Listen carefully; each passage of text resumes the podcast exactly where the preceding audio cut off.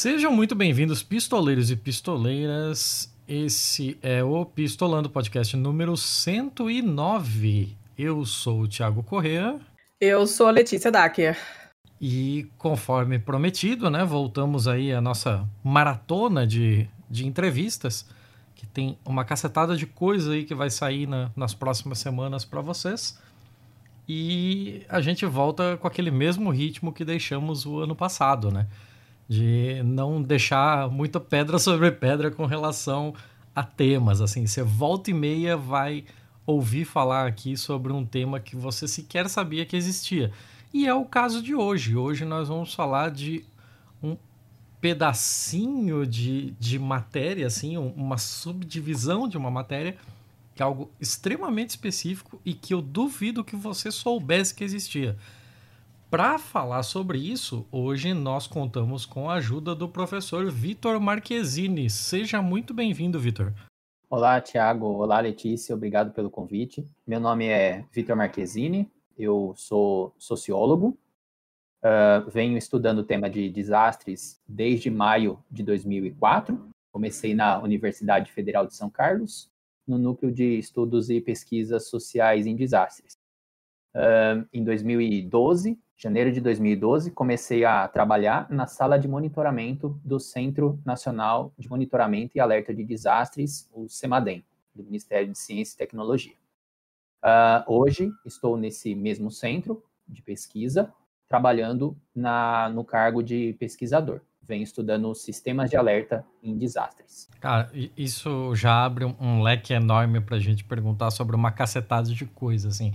Mas vamos começar pelo começo, né? Esse negócio de sociologia do desastres, assim, que é o, o, que a gente acabou é, pesquisando para até para chegar no seu nome e tal. É, há quanto tempo existe essa ramificação, né? Essa subcategoria dentro de sociologia? Ou se ela sempre esteve aí, tipo, o quão tradicional ela é dentro da própria academia brasileira? Você pode contar um pouco para gente? Sim, sim. O primeiro estudo foi em 1917, no Canadá, um, após uma explosão de um navio na cidade de Halifax. O sociólogo Samuel Henry Prince começou a estudar esse tema, né? Como que as sociedades se reconstruíam após esse desastre tecnológico. Mas o, o tema ganha um impulso muito grande a partir de 1950 nos Estados Unidos, em que se cria realmente uma linha de pesquisa em sociologia dos desastres. No Brasil, essa linha de pesquisa ela começa principalmente uh, no ano de 2003 e 2004 pela professora Norma Valêncio, da Universidade Federal de São Carlos. Nessa ocasião que eu comecei a estudar o tema.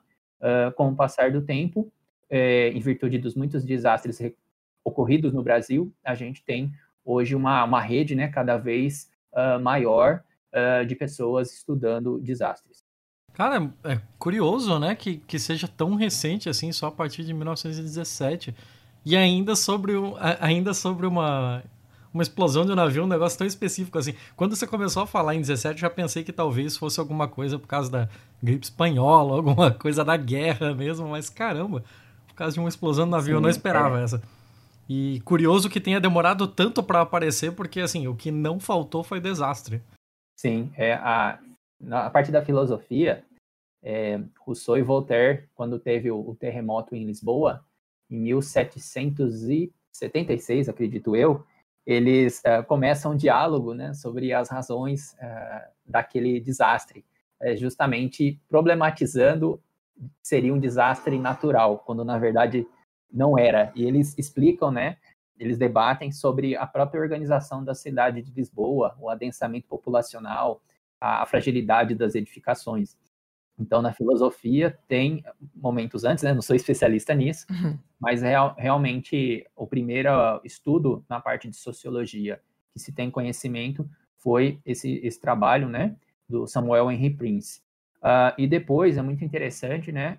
Um outro estudo, em 1942, de um sociólogo russo, Petrin Sorokin, um, em Harvard, que ele estudou como né, os comportamentos sociais culturais se alteravam diante de eventos como pandemias, epidemias, períodos de fome e, e, guerra.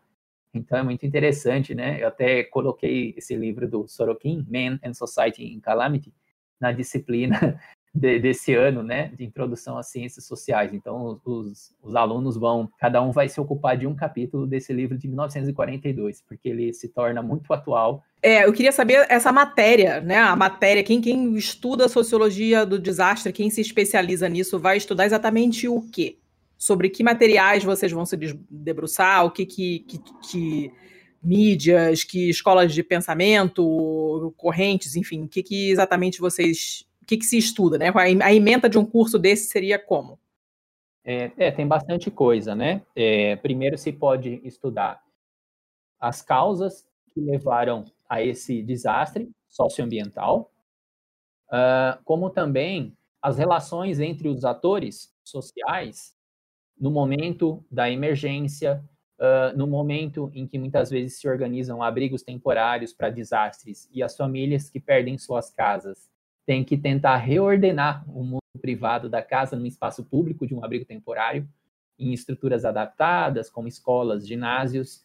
Uh, tem também uma outra uh, possibilidade, que é estudar uh, como que as pessoas percebem os diferentes riscos aos quais estão sujeitas, como as instituições lidam com essa temática, como, após uma inundação, um deslizamento, uma vez que você tem infraestruturas destruídas, casas, como se dá o processo de reconstrução e recuperação, como estão as políticas de prevenção nesse tema. Então, é uma, uma infinidade uh, de possibilidades e a gente tem uma escassez muito grande de recursos humanos voltados a, por exemplo, pensar, planejar, formular processos de reconstrução e recuperação em desastres.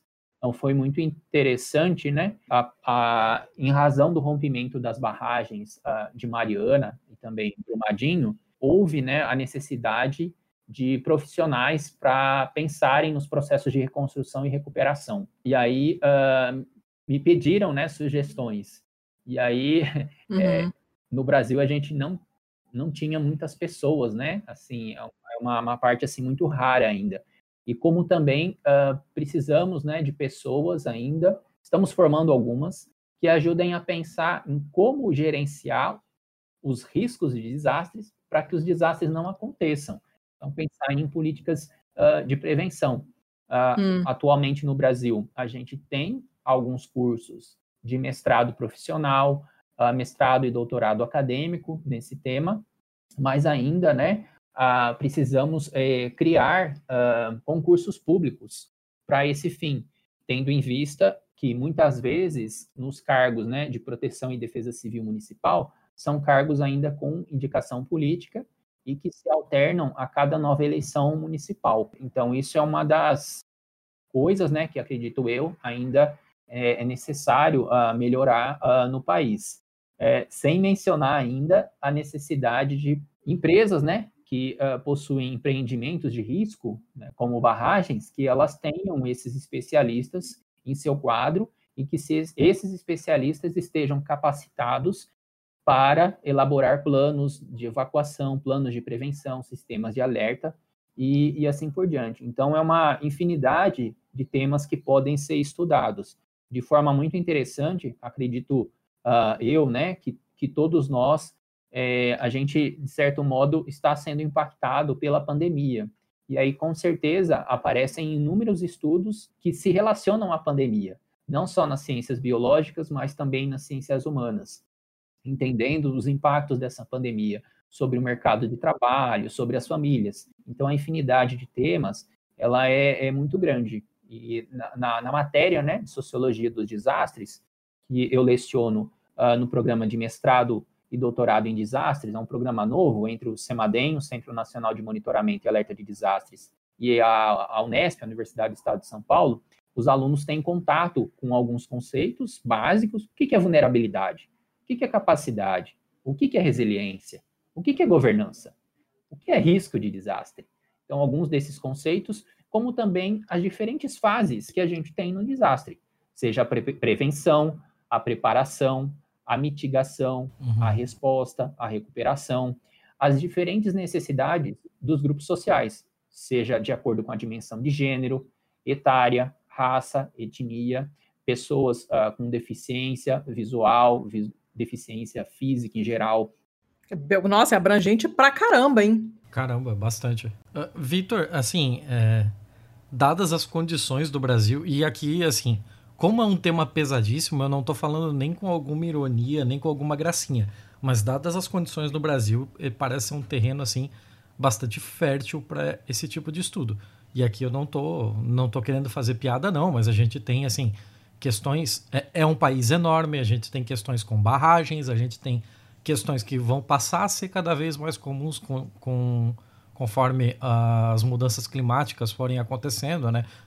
Eu moro aqui no, em Santa Catarina e é cada vez mais comum nós passarmos por alguns ciclones por aqui. A gente vai ter é, uma série de problemas com relação ao número de pessoas é, muito grande, muito considerável no Brasil inteiro que moram em, barra em, em costas, né?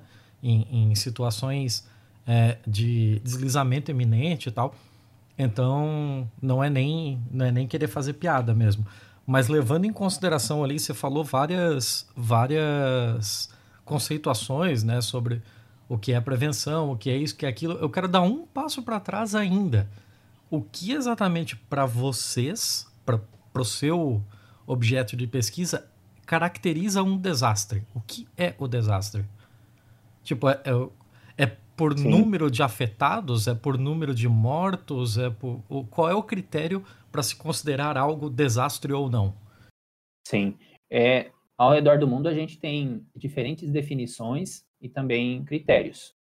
A, as Nações Unidas, elas estabeleceram um critério de que desastre é um, é um evento em que se tem o registro de 10 ou mais mortes e esse, de forma que esse evento excede a capacidade local em fazer frente àquela situação de danos e perdas, correto? Hum. Então, é diferente eu ter 10 mortes em um desastre na, grande, na, na, na mega, na, na, metrópole de São Paulo, de eu ter 10 mortes em um desastre uh, no município de Ilhota, no Vale do Itajaí, um município aí com cerca né, de 10 mil habitantes. Então, essas situações ah, são também é, diferenciadas. Uhum. E tem um ponto, assim, muito importante para, para, para a gente pensar. Eu estudei no município de São Luís do Paraitinga, que em janeiro de 2010 enfrentou uma inundação histórica, 12 metros acima né, do nível normal. O município já tinha experiência em viver inundações anteriores, não nessa dimensão. De forma muito interessante, graças aos praticantes local, locais de rafting, e também a Defesa Civil Municipal, com dois integrantes, ninguém morreu durante a inundação. Eles realizaram mais de 400 resgates madrugada dentro na passagem de ano, de 2009 para 2010, até que as, os órgãos oficiais de emergência, o Corpo de Bombeiros e as Forças Armadas chegassem ao cenário em São Luís do Paraitinga. Pois bem, embora ninguém tenha morrido durante a inundação, grande parte da infraestrutura da cidade uh, foi destruída, inclusive a igreja matriz, que era a grande referência do centro histórico, os sobrados ao redor do centro histórico. Então, muitas pessoas perderam suas moradias e também a, a referência da igreja, incluindo os idosos. Então, durante as entrevistas que nós realizamos um ano né, após a inundação, a gente percebia que o desastre ele, ele tinha uma continuidade. Uhum. E, e, e, as pessoas relatavam, falavam assim: olha, é, meus pais tiveram um processo de envelhecimento acentuado. Hum. Eles viveram 40, 50 anos uh, ali no centro histórico. Passaram-se anos e eles imaginavam que a igreja matriz nunca seria reconstruída. Então, é muito interessante, porque as pessoas não morreram durante a inundação, mas depois morreram de, de depressão, de dor, de tristeza, né? Outros fenômenos, impactos psicossociais que ocorrem na continuidade de um desastre. E, e, e isso, para mim, é muito importante dizer, porque a pandemia, ela é um desastre de longo prazo, uhum. em que nós, sim, estamos diariamente é, sofrendo mortes né, biológicas, cujos números é, às vezes nem nos causam mais tanto espanto. Né? Tem um, uma, um programa nos Estados Unidos que o, o professor tentou dar humanidade a esses números. Então, ele conta as histórias das pessoas que se foram. Né? Então, uh, é muito importante que a gente pense para além dessa contabilidade, né, que todo, que todo dia nos amortiza, né, é, e também pense nos problemas que vão se relacionar à pandemia, impactos psicossociais que estão já acontecendo e que vão acontecer também por gerações. Então, é muito importante que a gente né, pense, de algum modo, em como a gente dá visibilidade a boas práticas de enfrentamento nessa pandemia, sejam pela, pelos movimentos sociais, pelas associações comunitárias, para que a gente realmente consiga né, resistir a, a, esse desastre, essa catástrofe de longo prazo que a gente é, está enfrentando e vai continuar enfrentando. Tem uma. Eu estava pensando aqui enquanto estava falando, é, explicando isso tudo, é, desse aspecto psicológico, que não é nem só o depois, né? É, é o antes também. Eu vou contar uma historinha para ilustrar porque que eu estou falando isso. Eu sou casada com um italiano, e a Itália é um país muito zoado, muito bagunçado, né? A, a, maior parte do país totalmente indisciplinada, as coisas não funcionam direito, você não, não, não consegue confiar na infraestrutura, porque você não sabe o que, que vai acontecer. E aí eu viajei com meu marido, com os meus sogros, para Nova York, já tem alguns anos, minha filha era bem pequena.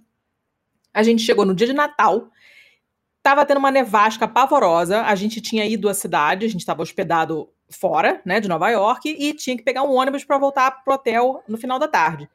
A gente passou o dia batendo perna na cidade, começou uma nevasca. A gente pegou o último ônibus, assim, 5 da tarde, para voltar para casa, senão a gente ia ficar ilhado na cidade.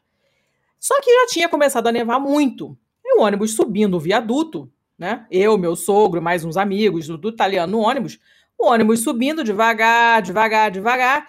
E os táxis na nossa frente, simplesmente assim, derrapando e vindo na horizontal, caindo na direção do, do ônibus, deslizando, assim porque estava nevando muito e é, não, era, não era segura a estrada, né? E a motorista nem piscando, amarradona lá, só desviando do táxi, vai para cá, vai para lá, super tranquila. Meu sogro assim, mas como é que ela tá tão calma? Aí depois que a gente passou desse viaduto, a gente continuou andando no caminho e tal, não sei o que, chega uma hora, eu tava sentada na frente, chegou uma hora ela perguntou para mim, você consegue ver o nome da placa na rua? Eu falei, não, porque tá, tem uma tempestade de neve. Ela, eu não sei se essa aqui é a rua que eu tenho que virar, porque não tô reconhecendo, porque eu não tô vendo nada. Mas ela estava super calma, super tranquila. Aí veio o ônibus da mesma linha, no outro sentido. Lá, ah, então, é essa aqui mesmo que eu tenho que virar, porque meu colega tá vindo na outra direção, né? O ônibus na volta. Ela foi, deu a seta e virou. E todo mundo me olhando assim, por que, que ela está calma? Deu 10 segundos, passaram dois caminhões daqueles, tratores daqueles que vão raspando a, o gelo da, da estrada, né? E jogando sal. Aí eles olharam, meu sogro, ah, ela sabe que funciona. Se fosse eu na Itália, eu não sei quando é que iam limpar a estrada.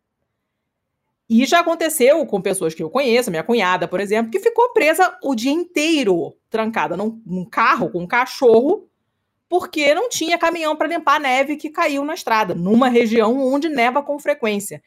Então isso também afeta, afeta o teu antes, né? Porque quando você, se você tá mora numa, numa zona que alaga muito, como por exemplo aqui onde eu moro em Curitiba, o meu bairro é um bacião e alaga sempre. Então, todas as vezes que começa a chover forte, já fica todo mundo apavorado. Todo mundo já vai pegar os filhos mais cedo na escola, já fica naquele desespero: será que eu vou conseguir passar? Meu carro não aguenta passar na água. Você passa um nervoso, inclusive antes quando você sabe que não tem infra e não tem esse apoio, né? Eu nunca vou me esquecer da placidez daquela mulher dirigindo aquele tarugo de um ônibus cheio de gente dentro, os táxis caindo em cima do ônibus e a mulher nem tchum, porque ela sabia que logo depois a prefeitura, alguém do governo, alguma, algum órgão, alguma autoridade ia resolver o problema. E eu acho que isso é qualidade de vida Sim. também, né, cara? Não, sem dúvida. Porque você saber que você pode contar com uma certa estrutura quando acontece alguma coisa é muito diferente de você começar a tremer de nervoso quando começa a chover, né? E a gente aqui não é muito bom nisso, né? A gente não tem uma, é, uma defesa civil bem aparelhada, a gente não é bom em, em, em resposta a esse tipo de coisa, né? E como você está falando, a gente não, não, praticamente não estuda isso também. Aí fica difícil. Sim, ainda que nos últimos anos o Brasil ele, ele melhorou bastante nessa preparação, né? Muito em virtude dos desastres hum. que a gente vivenciou. Então, em novembro de 2008, o Tiago deve lembrar bem uh, do desastre uh, no Morro do Baú, né, no Vale do Itajaí, isso acabou catalisando uh, melhorias na infraestrutura da Defesa Civil do Estado de Santa Catarina. Então, hoje, a Defesa Civil do Estado de Santa Catarina é uma das mais preparadas no Brasil, ela é uma boa referência, uh, inclusive né, na América do Sul. Então, ela teve muito uh, investimento. o problema, o desafio, é como manter isso ao longo do tempo, porque quando o desastre sai de pauta, também podem definhar. É, então, também vale, né, a, de certo modo, a pressão que a sociedade civil também uhum. pode ajudar a exercer sobre os seus parlamentares, porque eles também podem garantir emendas é, e outros projetos para essa área. Então, aí tem uma dimensão importante né, a ser realizada. É, mas uhum. eu, eu acho que um, um caminho também para nós pensarmos é que hoje em dia na verdade, é, embora a gente possa até ter experiência, né? Com certeza os Estados Unidos foram criando, né, esse, essa experiência em atuar em virtude do que aconteceu no passado. Mas eu, eu chamo a atenção, até para um título né, de um livro da jornalista Amanda Ripley, é, da nossa capacidade de imaginar o impensável e como sobreviver a desastres em situações impensáveis. Então, da mesma forma, né, que a gente trouxe o exemplo dos Estados Unidos, no que você falou, esse ano os Estados Unidos também se deparou né, com um fenômeno terrível no Texas, de todo o colapso energético uhum. né, e as crises que eles vivenciaram. O, sistema de diques deles também uh, ficou muito obsoleto durante a época do Trump, faltou manutenção.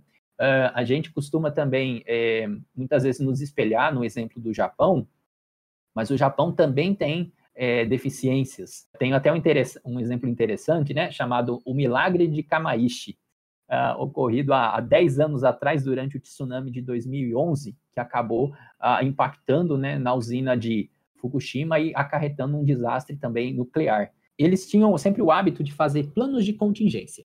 Não sei se vocês já ouviram falar desse termo. Sim.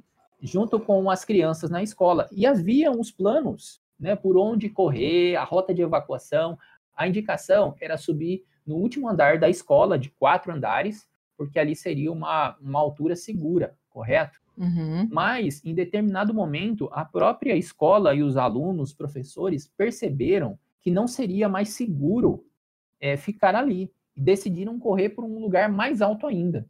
Ainda bem que fizeram isso, porque, na verdade, a, a onda né, que acabou, que uhum. atingiu ali, acabou cobrindo os quatro andares da escola.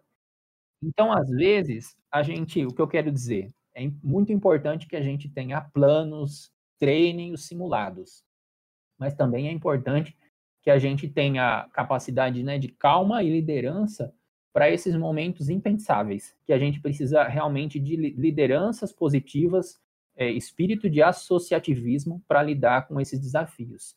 São Luís do Paraitinga é um exemplo de cidade né, muito pequena, tal, de 10 mil habitantes, mas que as pessoas tiveram que, ainda que de forma improvisada, se ajudarem para se salvar. Então, assim, chama atenção, né? Mais de 400 resgates que os próprios moradores fizeram uh, em uma inundação extrema. E cada vez mais, gente, é, somos, somos nós, né? Todos os cidadãos que estão na linha de frente que vão responder a esses eventos. Não, não tem como ter é, bombeiro, né? órgãos de emergência para salvar todo mundo. Então a gente precisa cada vez mais uh, investir na autoproteção, pleitear mais acesso a informações, a preparação das diferentes gerações para esse tipo de enfrentamento. Acredito que é esse um pouco, né, a, a mensagem que a gente precisa, né, uma, uma cultura realmente de tratar esses temas cada vez mais como prioridade. E acredito que a, pandemia é a maior prova disso, né? um desastre permanente que a gente tem que se readaptar e as coisas não vão voltar ao que eram. a gente precisa aceitar isso, que as coisas não vão ser como eram antes. Mas só não se esqueçam da rosa, da rosa.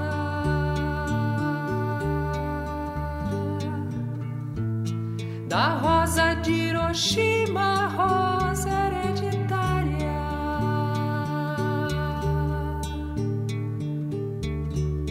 a rosa radioativa estúpida invalidar.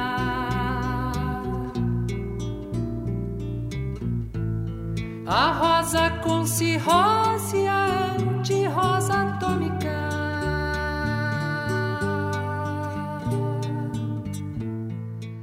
Eu acho que essa é a primeira vez, não a primeira vez, né? Mas é a primeira vez que a gente para para pensar, talvez, no, em como vai ser o depois em termos psicológicos, né? Porque desastre a gente pensa numa coisa rápida e, e depois na recuperação a curto prazo, né? Mas é, essa pandemia tá tão arrastada que tá todo mundo louco, todo mundo desesperado. E aí eu tô ouvindo, né, bastante conversa sobre, sobre como vai ser o depois, de uma maneira que eu nunca ouvi antes para desastre nenhum. Tem um, um termo bem interessante de um antropólogo, se eu não me engano, ele é da Guatemala, mas é, um, é professor lá nos Estados Unidos, que ele, ele fala que a gente encara a pandemia como uma espécie de crise com garantias. Então é uma crise que a gente está enfrentando, mas a gente sempre tem está, né, carrega a garantia de que ela vai passar, cedo, cedo ou tarde uhum. ela vai passar. E esse cedo ou tarde não chega.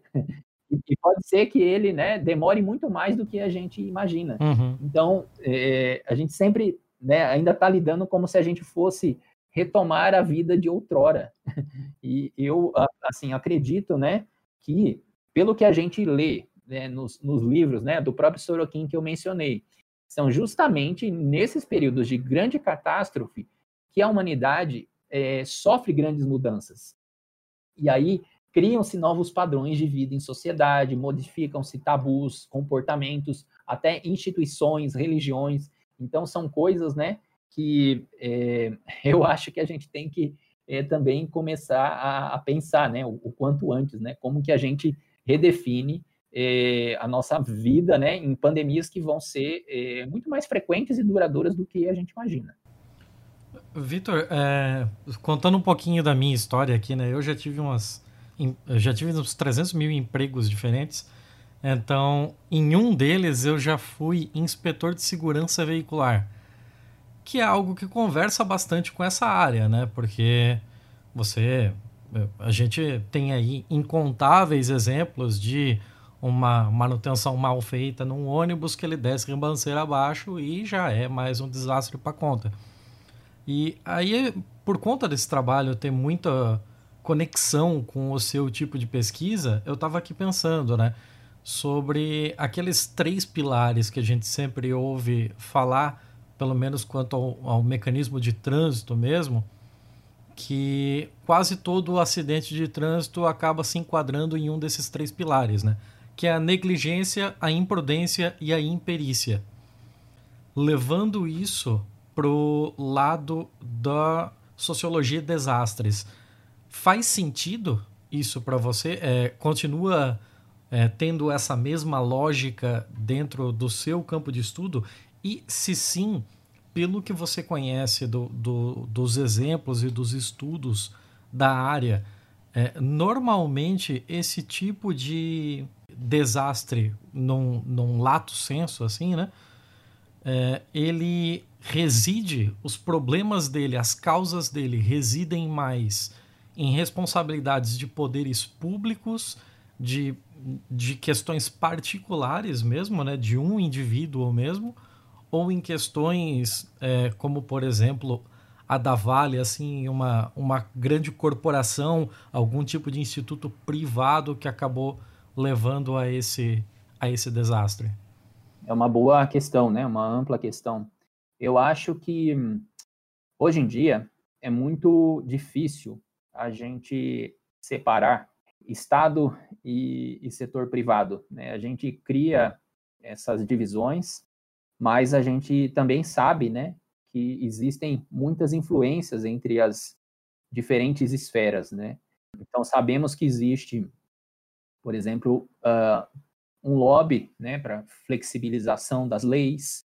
Também sabemos que existem cortes de orçamento para fiscalização de empreendimentos, para fiscalização ambiental em geral.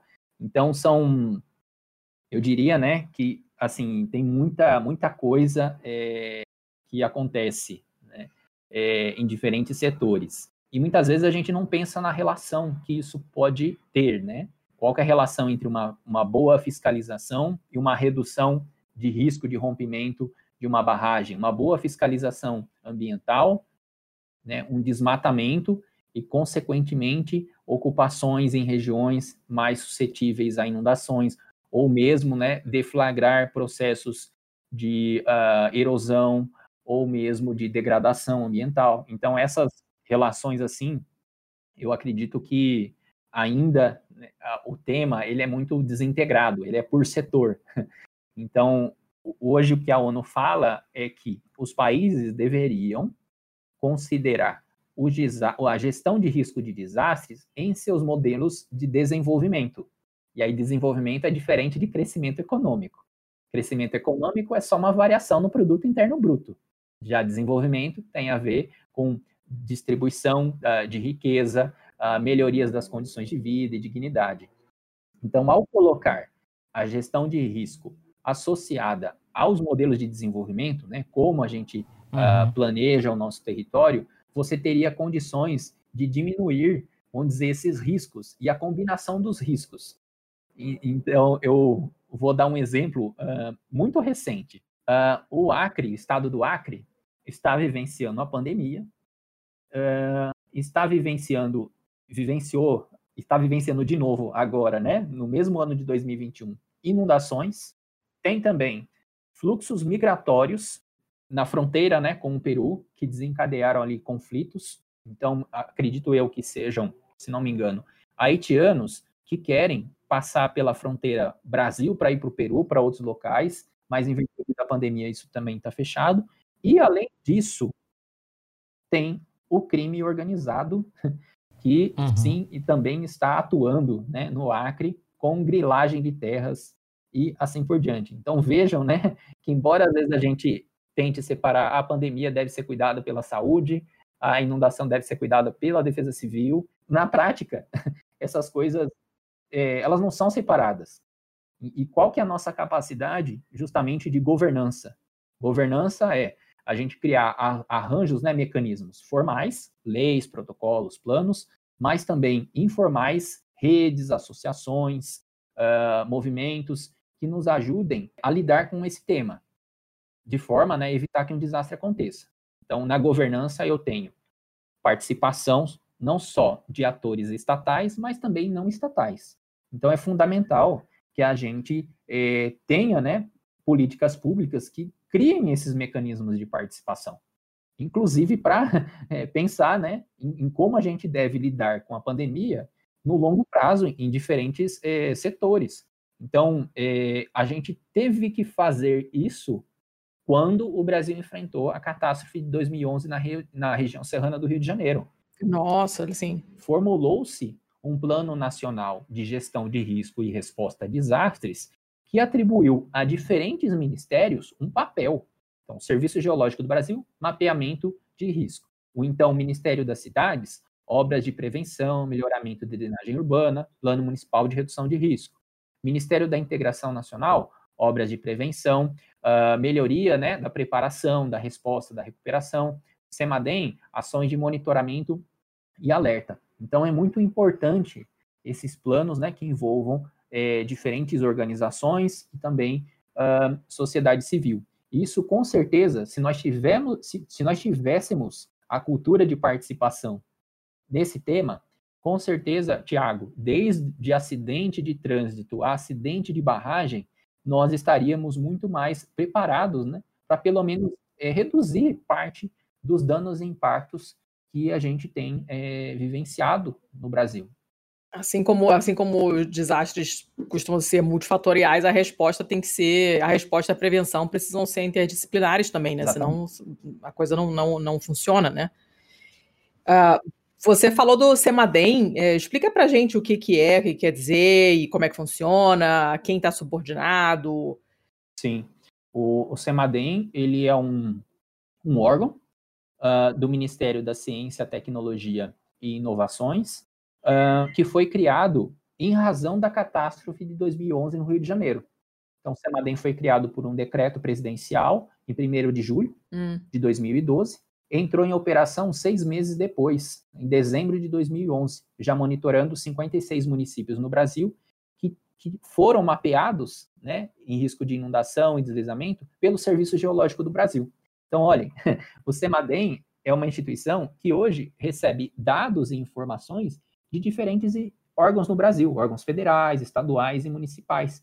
Então, também é um, é um exemplo de que é possível né, ter, criar essas relações entre os órgãos, fortalecer isso. Uhum. E, particularmente, eu acho que um exemplo importante, né, que, que vale a pena eu falar, uh, hoje, a, a Secretaria Nacional de Proteção e Defesa Civil está com um projeto uh, chamado Projeto ELOS, uma pesquisa municipal em proteção e defesa civil, faz parte de uma cooperação internacional com o Programa das Nações Unidas para o Desenvolvimento. E quem está ajudando a realizar a pesquisa é o próprio CEMADEM, como órgão de pesquisa.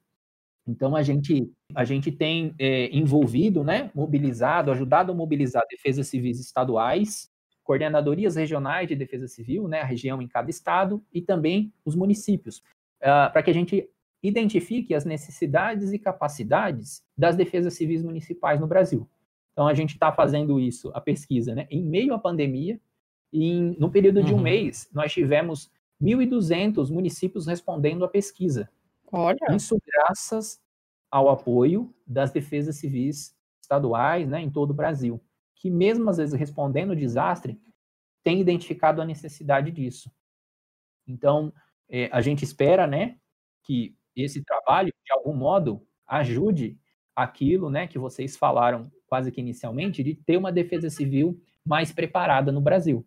Então, para isso, a gente também precisa da ciência que nos ajude a identificar quais são essas necessidades e capacidades. Só para encerrar essa, esse pequeno uh, preâmbulo, eu comecei a estudar o tema em 2004.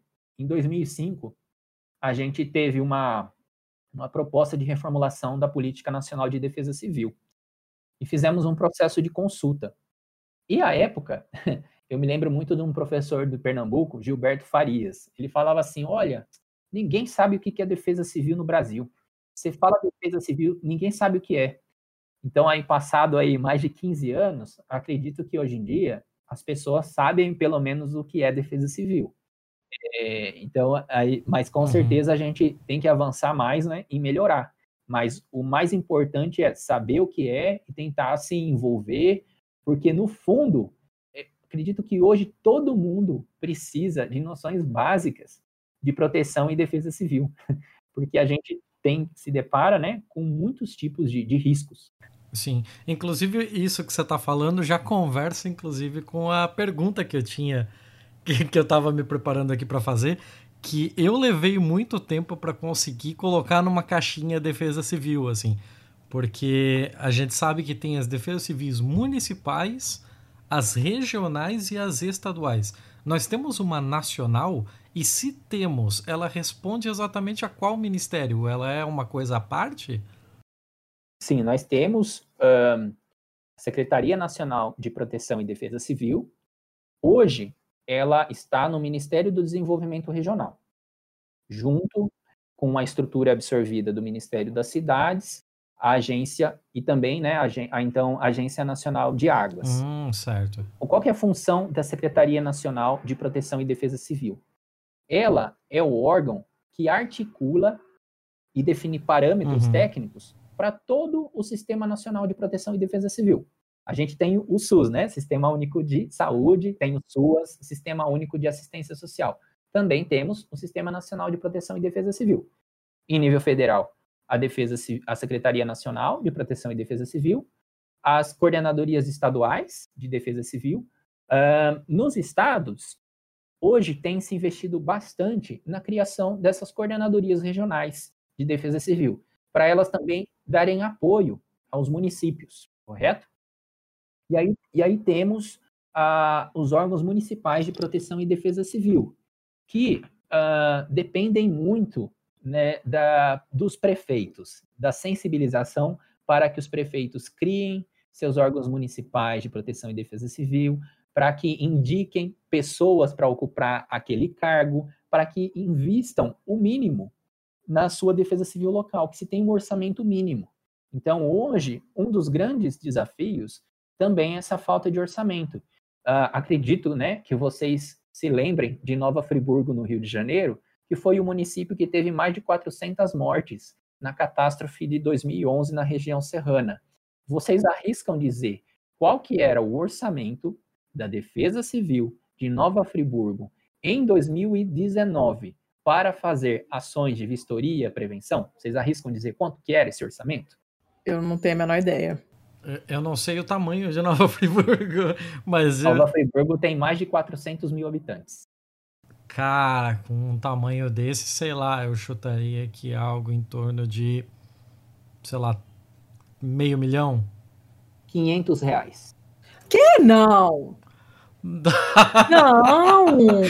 Caralho, eu tô rindo não, de nervoso. Não, como assim? Não, não, não, não, não, não, não.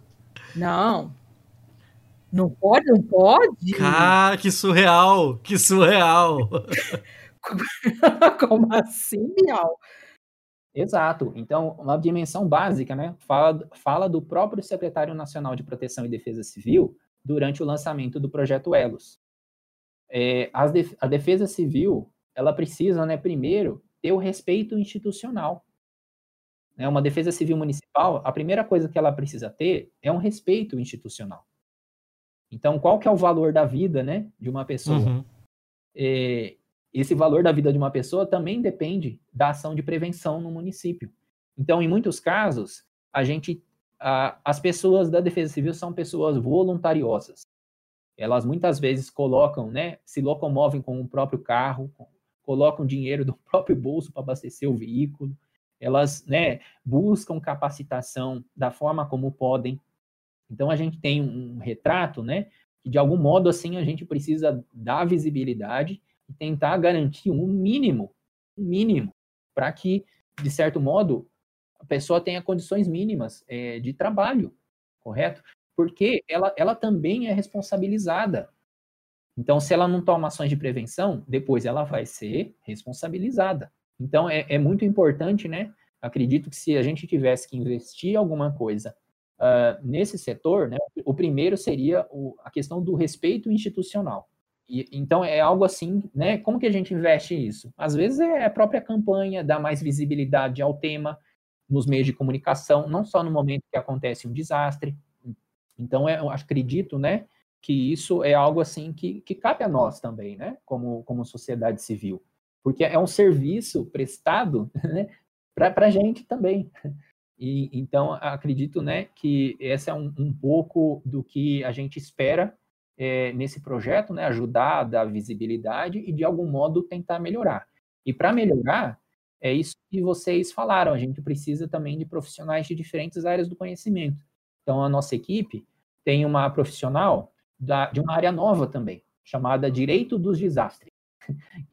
E, talvez seja a conversa aí para um próximo podcast, é, mas é uma área que aparece, que apareceu, né, muito em virtude do furacão Katrina em 2005 nos Estados Unidos. Então perceberam que, olha, o direito ambiental em si não dava conta do que os desastres uh, o, que, o, o que acontecia nos desastres.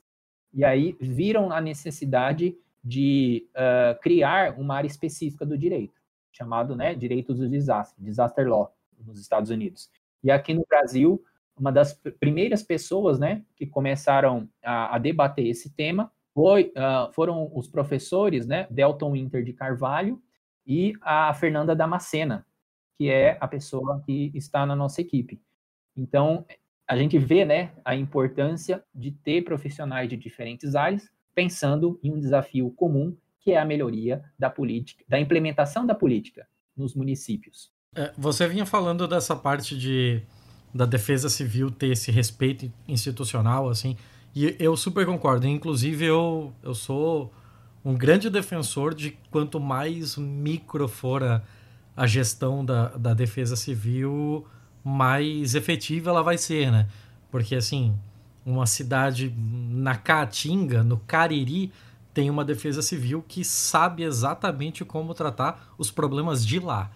A defesa civil de Nova Friburgo vai saber tratar questões como deslizamento de terra de um jeito muito diferente de aqui em Joinville, onde eu moro, onde o pessoal precisa estar muito mais ciente de questões como alagamentos. Então, tem as suas particularidades e esse tipo de compartimentalização, assim, deixa mais próximo ainda da própria comunidade, né? Eu acho que é um, é um jeito mais efetivo de, de mesmo alocação de recurso. Com relação a essas gerências regionais e tal, como é a gestão entre gerências regionais? Aí entra a Secretaria Nacional ou elas têm certo nível de autonomia entre elas? É, como funciona nessa parte para coisas que ganhem uma, uma dimensão muito maior, né? Aí a gente já está pensando em coisas, sei lá, tipo Mariana. Não é a Defesa Civil de Mariana que vai ter que dar conta disso. Sequer é a Defesa Civil da região metropolitana de BH, né? Você precisa de um, de um esforço muito maior que vá até onde o rio for desaguar lá do Espírito Santo já. Sim. As coordenadorias regionais que existem, elas estão dentro de um mesmo estado.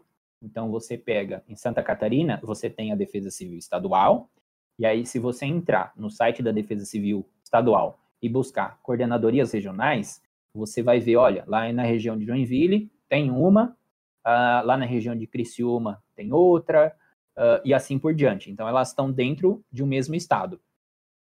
Nem todos os estados do Brasil ainda investem assim no fortalecimento dessas coordenadorias regionais, porque isso também tem a ver com as particularidades de cada estado. Então, vamos pegar o exemplo do estado do Acre. Pela dimensão territorial dele, talvez, né, a quantidade de municípios, talvez não faça sentido ter coordenadorias regionais, porque, né, estão ali próximos. Já em outros estados, às vezes o estado identifica essa necessidade. Então, isso é uhum. é importante. Então, esse é um aspecto. O outro é a segunda parte. E o estado tem o, o estado tem autonomia suficiente para ele mesmo delegar quantas regiões, quantas regionais vai ter. Sim, sim. Aí é ele que planeja, certo. né? E Santa Catarina é um dos estados que investiu muito nesse papel das coordenadorias regionais. Então, hoje, é, tem também, às vezes, né, uma infraestrutura física também, em termos de ter um escritório, de ter equipamentos. Então, e, e isso né, tem, ao longo do tempo, vem, vem, tido, vem, é, vem ocorrendo esse tipo de investimento nas coordenadorias é, regionais. Então, é como se, o, em vez do, da Defesa Civil estadual ficar só em Florianópolis, ela criou escritórios regionais que permitam ter a agilidade também, né, nas ações. Então, isso tem, tem é, ocorrido. Um, mas a, a, segunda parte da sua pergunta, ela, ela é muito interessante, né? Porque uh, tem um aspecto na Lei 12.608, que é da Política Nacional de Proteção e Defesa Civil, que fala da importância de se considerar o planejamento das ações de gestão de risco, de desastres, considerando a, a bacia hidrográfica. E aí, quando a gente uh, pega o exemplo do desastre de Mariana, a bacia do Rio Doce compreende parte de Minas Gerais, Espírito Santo, né? E também os impactos dos rejeitos também avançaram ali pelo litoral, inclusive atingindo a ilha de Abrolhos, né, na Bahia. A gente vê a necessidade que ainda se tem de pensar nessas catástrofes de larga escala. Então, tem uma diferença entre o termo desastre e catástrofe na literatura científica, é, que ainda, acredito eu, não está muito incorporada nas leis e nos procedimentos. Então, a catástrofe seria um mega desastre. Então, hum. é, então essa questão da escala ela ainda ela não é muito bem trabalhada, né? não, não é só no Brasil, é em, em muitos lugares, correto? Em como você gerencia, lida com impactos em cascata, em cadeia. Então isso é uma, é uma coisa assim que intriga, né? Muitos é, governos também. A, no Brasil, gente, nesse exemplo de Mariana, a gente está falando entre estados mas uhum. em outros casos tem também entre países, como foi o desastre nuclear de Chernobyl. Então aí tem é um outro problema.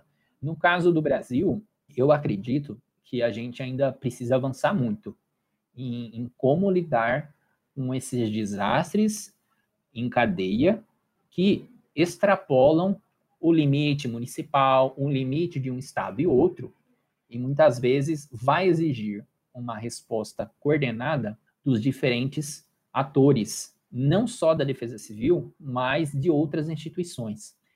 No caso do desastre de Mariana, é, durante muitos anos, dentro do Ministério da Saúde, se investiu em a vigilância ambiental em desastre, chamado Vigidesastres. Desde 2004, pelo menos que eu sei, investiu-se muito em capacitação para que os órgãos de saúde soubessem em como lidar nos desastres, nas doenças de veiculação hídrica e em outros problemas que aparecem no decorrer de um desastre.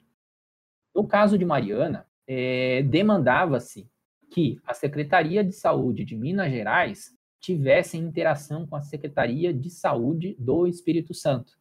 E essa interação se dava a partir do Vigidesastre, que era uma metodologia comum de trabalho no setor saúde. Por exemplo, se acontece um desastre em outro estado e isso demanda uma resposta coordenada de parte de efetivo da Secretaria de Saúde de Minas Gerais, Espírito Santo, seja onde for, quando as pessoas vão para o cenário de desastre, elas já têm o mesmo protocolo de atuação, elas sabem o que cada instituição vai fazer, correto?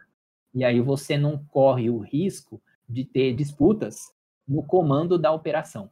Então, são aspectos é, importantes que devem ser tratados não só pelos órgãos públicos, mas também pelas organizações não governamentais. Eu vou dar um exemplo muito breve para vocês. Sempre que a gente tem é, desastres de grande impacto, uh, problemas com refugiados, as organizações não governamentais acabavam indo para a cena e muitas vezes cada qual tinha um parâmetro de como organizar um abrigo temporário. Então, por exemplo, a, a ONG X uh, tinha uma barraca de 15 metros quadrados. A ONG Y construiu uma casa com material de madeira de 30 metros quadrados. E aí ia num campo de refugiado, num abrigo temporário, via-se a barraca de 15 metros com uma família de plástico, né, barraca de plástico, uma casa de madeira de 30 metros quadrados. E isso gerava muitos conflitos entre as próprias famílias, entre as, as organizações não governamentais. O que se fez?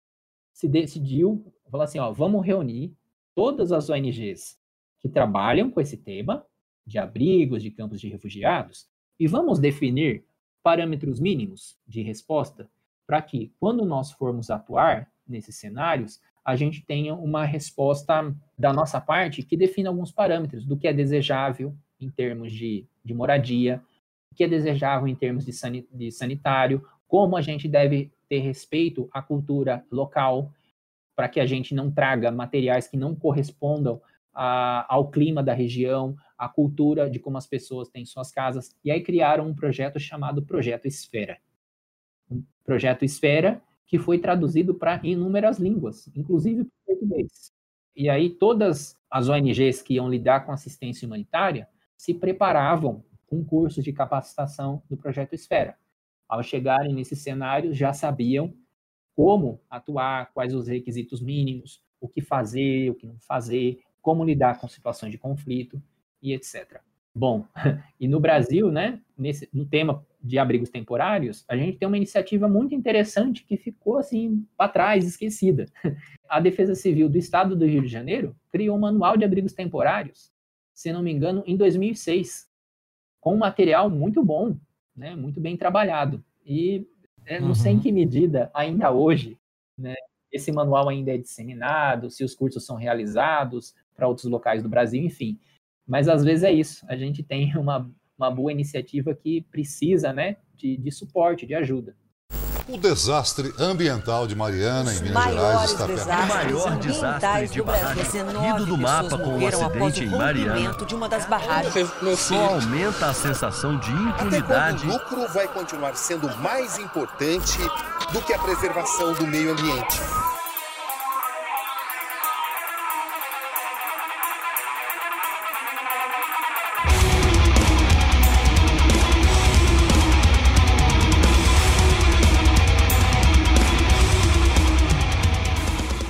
Que bacana isso. Muito, muito interessante.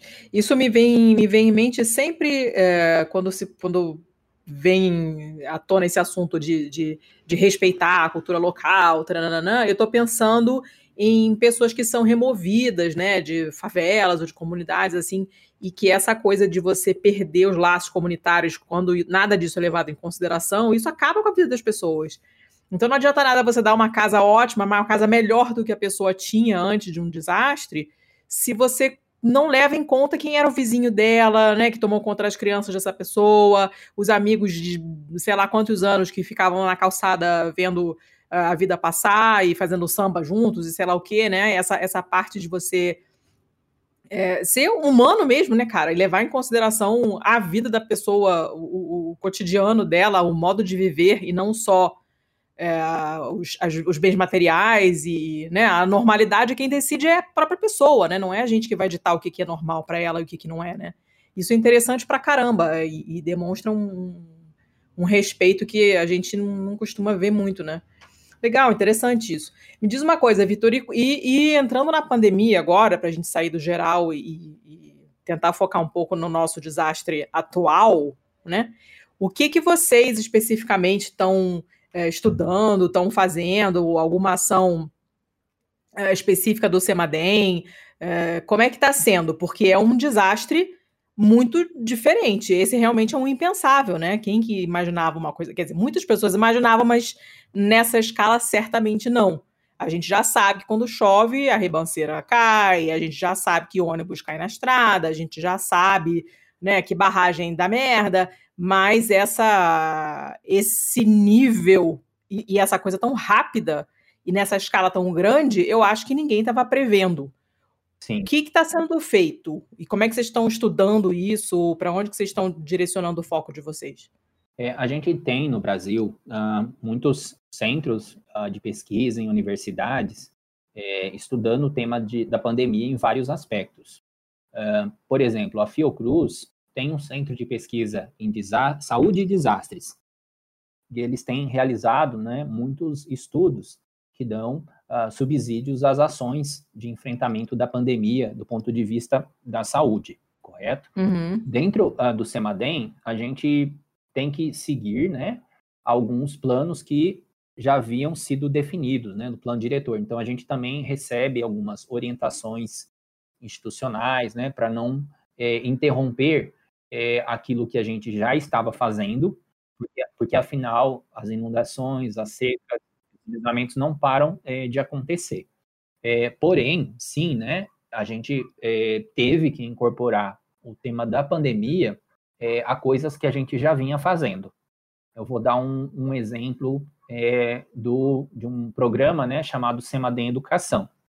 A gente já vinha trabalhando com escolas, universidades e defesas civis, de forma a envolver os jovens, tornando jovens pesquisadores, para estudar os riscos, propor é, pequenas intervenções para reduzir os riscos na sua comunidade, etc. Isso vinha sendo realizado de, de forma presencial.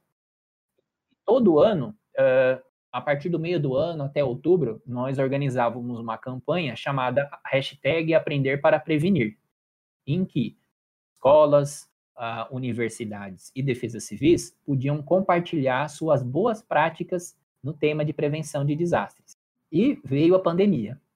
Aí veio o desafio: será que a gente continua ou não é, com a campanha? Né? O que, que a gente faz?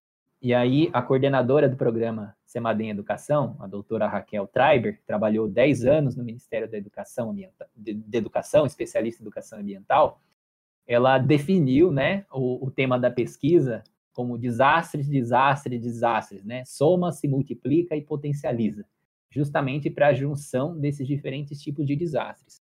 E aí falamos, olha, é, nós é, não podemos deixar a peteca cair. A gente precisa, de algum modo, manter as pessoas que, que sempre participaram do projeto ativas. Então, vamos, esse ano, vamos fazer a campanha das campanhas, de modo que os próprios participantes organizassem suas campanhas para envolver os estudantes, as comunidades que já vinham trabalhando, através né, de, de vídeos, de outros mecanismos. Aí eles tinham que criar. Bom, para incentivar e dar um start nisso, nós organizamos uma série de, de webinars, né, webinários, E nós uh, trouxemos especialistas em saúde pública, uhum. Especialistas em educação, especialistas de diferentes defesas civis no Brasil, defesas civis municipais. Cada webinário tinha um tema-chave. Então, isso foi ajudando a, a todos os participantes a encontrarem: olha, é possível a gente fazer. Então, olha, no Acre, estão utilizando rádio comunitária, podcast, estão fazendo um mapeamento é, digital pelo computador, usando a plataforma do OpenStreetMaps. Então, a gente foi dando né, veiculando essas boas práticas para inspirar as pessoas com outras ideias. E, e, foi muito interessante, porque a gente teve né, uma, uma boa assim, audiência que se manteve nesses webinários, né, trabalhando. Uh, então, foi um mecanismo importante para manter uma rede que já existia, correto?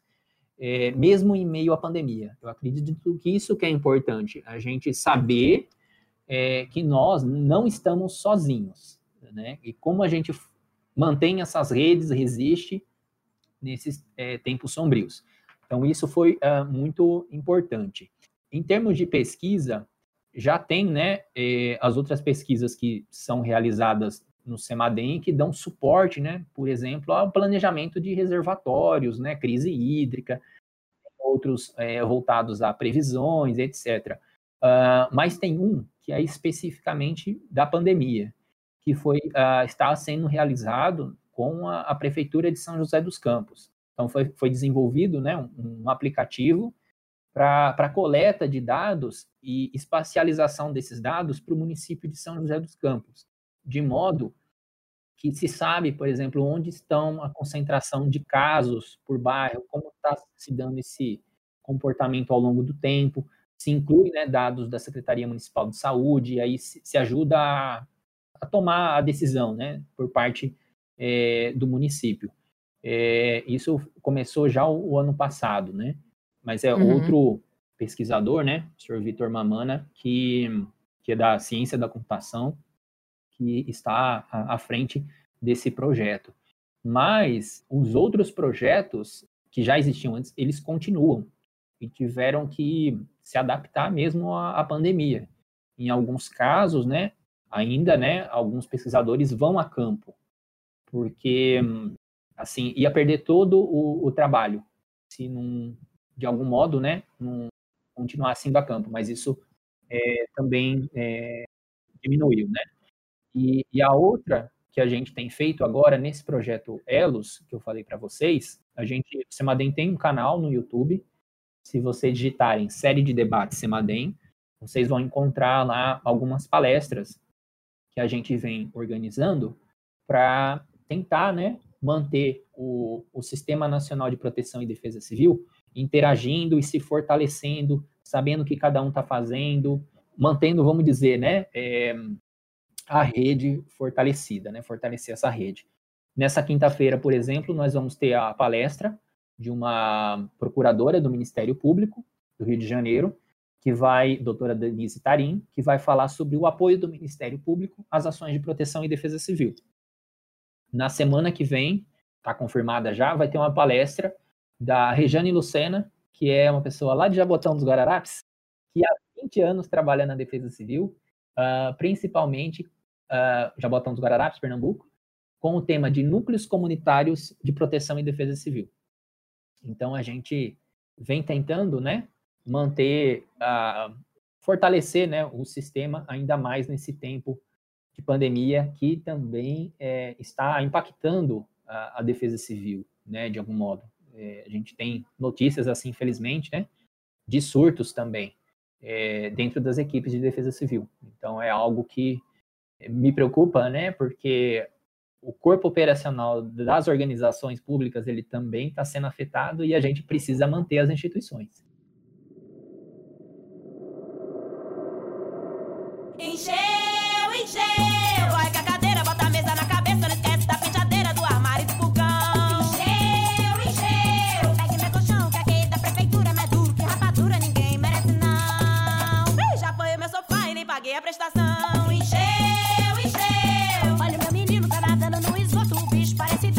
tijolo, mas não cresce. Mas como dizia o outro, no mundo maravilhoso, cada um com seu esforço. Tem a praia que merece, ai, ai, ai, ninguém se mexe, ai, ai, ai, ninguém merece. Com relação a, ainda à pandemia, né? A gente tem aí umas, umas questões para resolver é, com relação a esse essa pilha gigante de corpos que não não para de crescer, né? Tipo, até o momento que esse episódio sair, a gente já vai ter ultrapassado as 300 mil mortes. E, assim, eu já conto tranquilamente, assim, sem nenhum medo de errar, com 400, talvez 450 mil mortes. Porque ainda que a gente passasse a fazer tudo certo, tipo, agora, até essa rampa toda que a gente escalou começar a baixar, é, é inevitável que a gente ainda perca muita gente por esse caminho. Então a gente tem é, questões agora muito mais no âmbito da saúde mental, de, de você ter assim 400 mil pessoas ao mesmo tempo vivendo um luto, né, compartilhando uma, um, um momento de vulnerabilidade tão grande assim, com todos os agravantes que a gente tem, tipo um presidente que faz pouco e passa a sua live imitando uma pessoa faltando ar, assim, como o grande cretino que ele é. Eu sei que você não pode falar isso porque você trabalha para um, um, um órgão que não deixa de ser um, uma instituição federal, mas eu, eu fico lisonjeado se alguém da família dele quiser me processar. Então,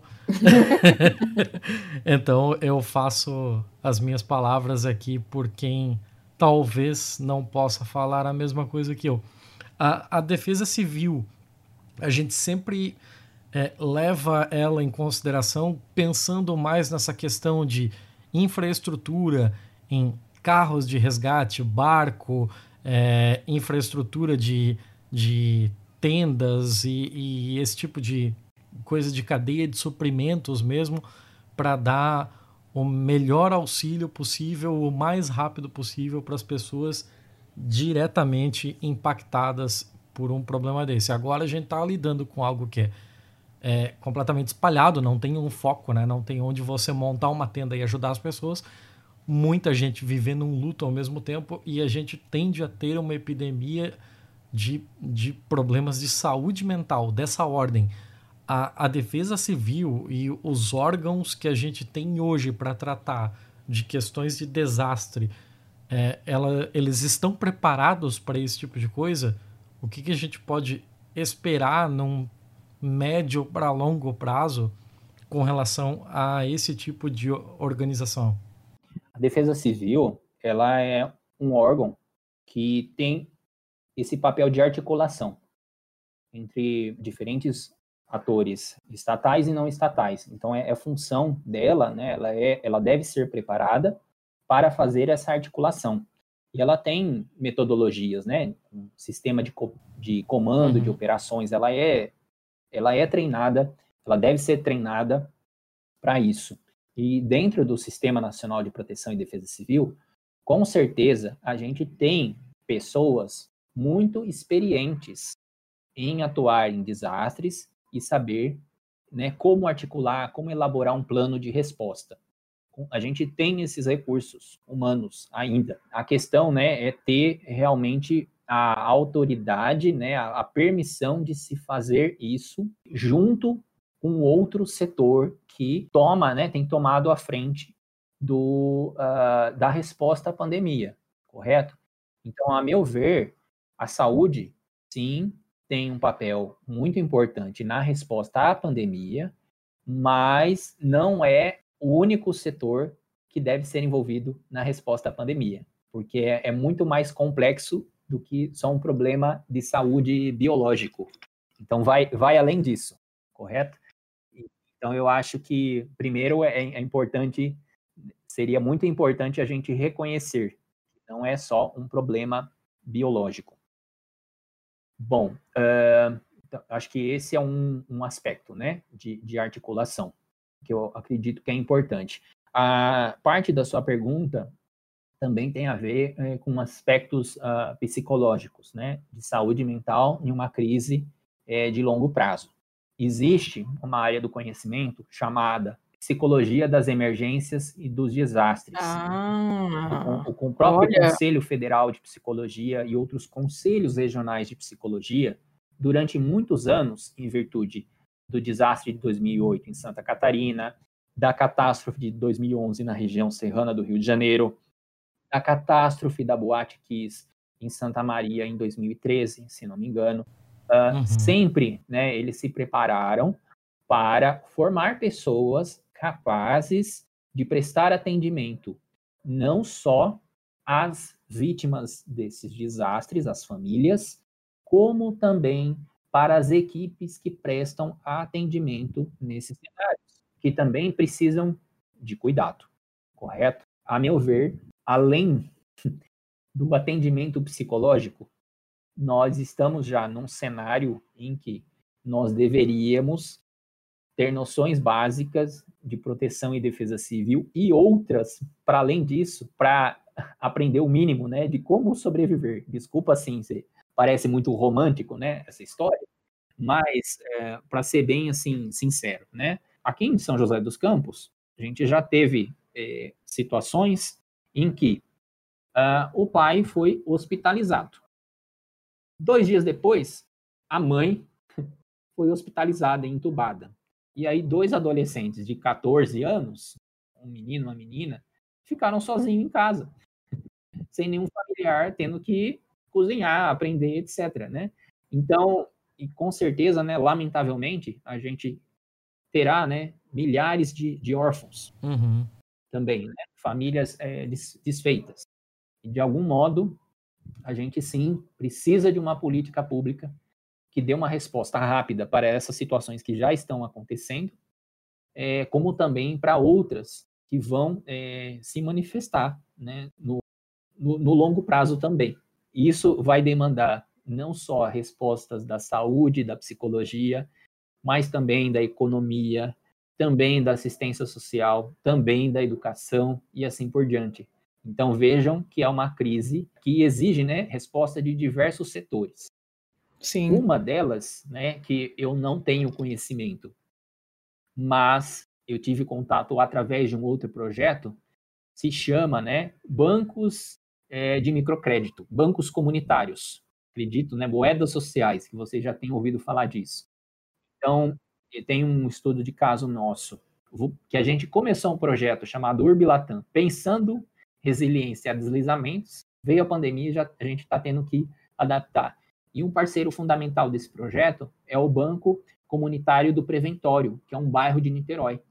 Esse banco comunitário já tem uma história de associativismo por longos anos. Então, eles concedem microcrédito né, para que pequenas atividades comerciais que fazem muita diferença para muitas famílias. Eu acredito que uma política de microcrédito ela vai ser é, fundamental né, para manter as pessoas. Né?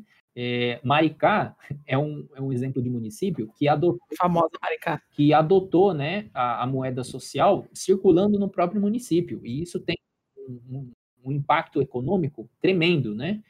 É fantástica essa história. Então, então eu acredito que parte da nossa saída para pensar recuperação socioeconômica tem a ver eh, também com essas políticas né, de, de microcrédito, além, é claro, de, de fortalecer as políticas assistenciais que cada eh, são mais necessárias do que nunca. Nós temos exemplos de governos municipais e estaduais que têm é, investido ah, nisso. É, precisamos dar visibilidade para essas boas práticas e, de algum modo, criar mecanismos para que grande parte dos estados e municípios tenham o orçamento para fazer esse tipo de ação.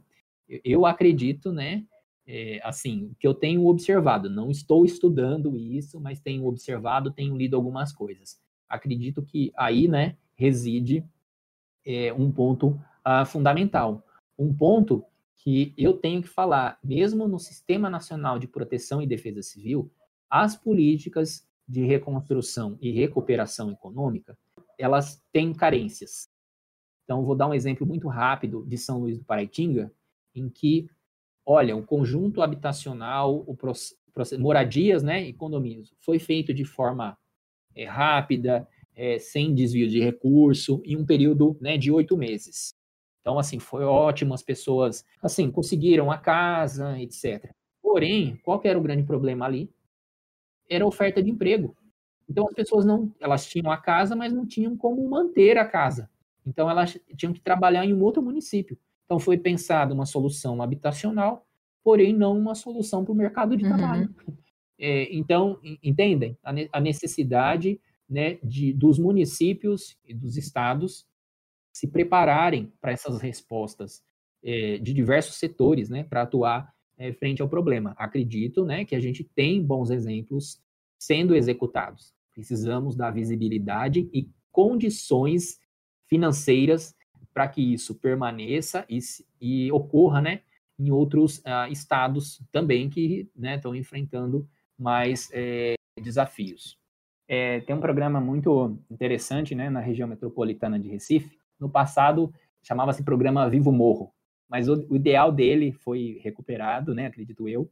E hoje a Prefeitura de Recife ela tem investido em ações de mitigação de riscos de deslizamento nas encostas do, de Recife, com pequenas obras de intervenção, às vezes melhorando né, a microdrenagem ali no, no bairro, né, na encosta, é, construção de muros de arrimo. Então, isso tem feito né, é, diferença também na vida das pessoas. Acho que eu estou recuperando uma questão né, que vocês fizeram sobre a questão das áreas de risco. Então, é, é muito importante que a gente também pense né, é, em, em, como, é, às vezes, a gente pode né, reduzir o risco de desastre e possibilitar que a pessoa permaneça é, vivendo né, naquele local de moradia onde ela tem as relações, onde ela tem as suas é, redes né, de cuidado, onde ela tem a oferta de emprego e etc. Acredito que esses exemplos eles vão ser importantes né, para esse longo processo assim, de, de recuperação que ainda a gente vai, vai, vai ter que acontecer simultaneamente também, né, a, a vivência dessa crise de, de longo prazo. Perfeito.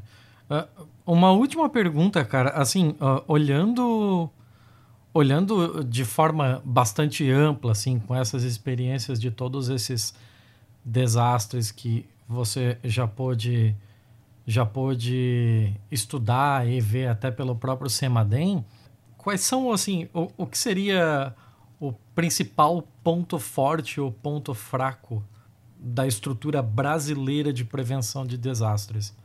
eu acho que ainda o, o, o ponto fraco nessa troca, né, nessa instabilidade que acontece no, no, município, pelo fato de muitas vezes o, o, prefeito não conhecer a área da defesa civil, não valorizar.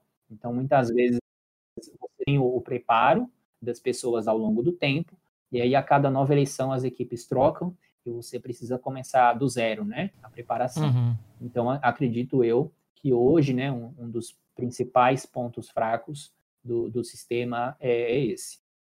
É, de pontos fortes, eu de ponto forte, né, se for para falar de um, eu acredito que é a, a identificação que as pessoas têm com a missão de proteção e defesa civil. Uma vez que elas se envolvem, elas, elas se dedicam. E na minha cabeça vem o exemplo de Ilhota, Santa Catarina, é, da Tatiane Reichert, que foi uma, uma pessoa né, que perdeu 11 familiares na tragédia do Morro dos Baús, né? É, assim, resistindo ali com, com um familiar dela que estava enterrado né, até a, a cintura, à espera de um, de um resgate né, por mais de 12 horas. É surreal essa história.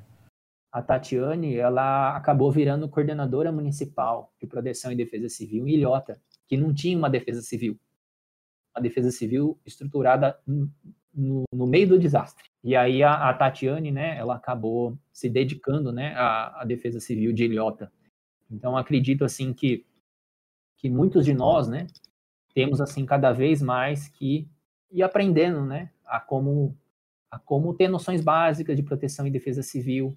Uh, se nós precisarmos responder a um desastre, se nós precisarmos é, numa crise alimentar tremenda, né? Como que a gente lida, como que a gente faz os nossos itens básicos, como que a gente divide os recursos que a gente tem. No abrigo temporário é muito interessante, né, a gente observar essas práticas. Em Sumidouro, no Rio de Janeiro, em 2007, em janeiro, é, tinha um abrigo temporário que não tinha gestor público. Uma coisa maluca, fala, nossa, devia ser uma desorganização. Não. As próprias mulheres, elas recebiam os mantimentos, tinha uma escala né, de refeição, quem, quem fazia o quê, quem cuidava do setor da limpeza. Elas resgataram máquinas de lavar que eram de cada uma, mas se tornaram uma lavanderia coletiva e tinha escala de utilização. Então, quando a gente é exigido, né, a gente tem que dar uma, uma resposta. E mais uma vez, a importância da gente identificar lideranças positivas nesses cenários de desastres e cada vez mais, né, desenvolver essas habilidades, porque com certeza a gente vai precisar disso em, em algum momento, né? É, bom, eu acho que. É. Esse, esse é, desastre é de 2008 do, do Morro dos Cavalos e do Morro, do Morro dos Cavalos e do Morro do Baú, né? Uhum. Eu lembro que. Eu não me lembro, não me lembro dessa história. E deixa eu falar uma questão de classe social, só para interromper. Ah, claro! É, ilhota, né? A gente, às vezes, no Brasil fala ah, desastre é coisa de pobre, né? Tem essa coisa, né? Onde esse povo vai morar, né? O preconceito. Mas ilhota é, as pessoas que foram afetadas no desastre, elas tinham propriedades rurais de um milhão de reais. E elas perderam tudo por conta do deslizamento e explosão de gasoduto, né, que teve naquela região junto. Uh, e aí elas tiveram que ir para o abrigo, pro abrigo temporário. Uhum. E também tiveram né, que se organizar, tiveram que organizar, fundar a Associação dos Afetados da região dos Baús, verificar os mecanismos de transparência de gastos durante o processo de reconstrução. Afinal, 35 milhões de reais tinham sido doados pela sociedade civil para os afetados da região dos baús e não haviam até então é, audiências públicas para se discutir como esses recursos deveriam ser investidos, afinal uhum. foram feitos em nome dos desabrigados. então tem muitas questões, né, que, uh, de algum modo, a gente precisa começar a pensar, hum. porque, independentemente de classe social, todo mundo, né, hoje em dia, está sujeito em diferentes graus né, de vulnerabilidade e diferentes recursos materiais tá, para enfrentar. Mas todo mundo está exposto a um dia sofrer algum tipo de, de desastre. Sim, sim, com certeza. Eu, eu, lembro que em 2008, quando foi esse, esse desastre da, do Morro dos Cavalos e do Morro do Baú. Foi num domingo, eu estava em Criciúma, estava naquele domingo voltando para Joinville. É um. Acho que dá uns, sei lá, 350 quilômetros, alguma coisa assim. Normalmente você faz isso em menos de 5 horas. Eu lembro que aquela volta ali eu levei 16 horas e o caminho todo feito pela BR-101, né, margeando toda a costa catarinense, desde o sul até quase a, a divisa com o Paraná. E assim, são cenas escabrosas, cara. O, o que eu vi naquele caminho lá, eu nunca vi nada igual na minha vida, assim.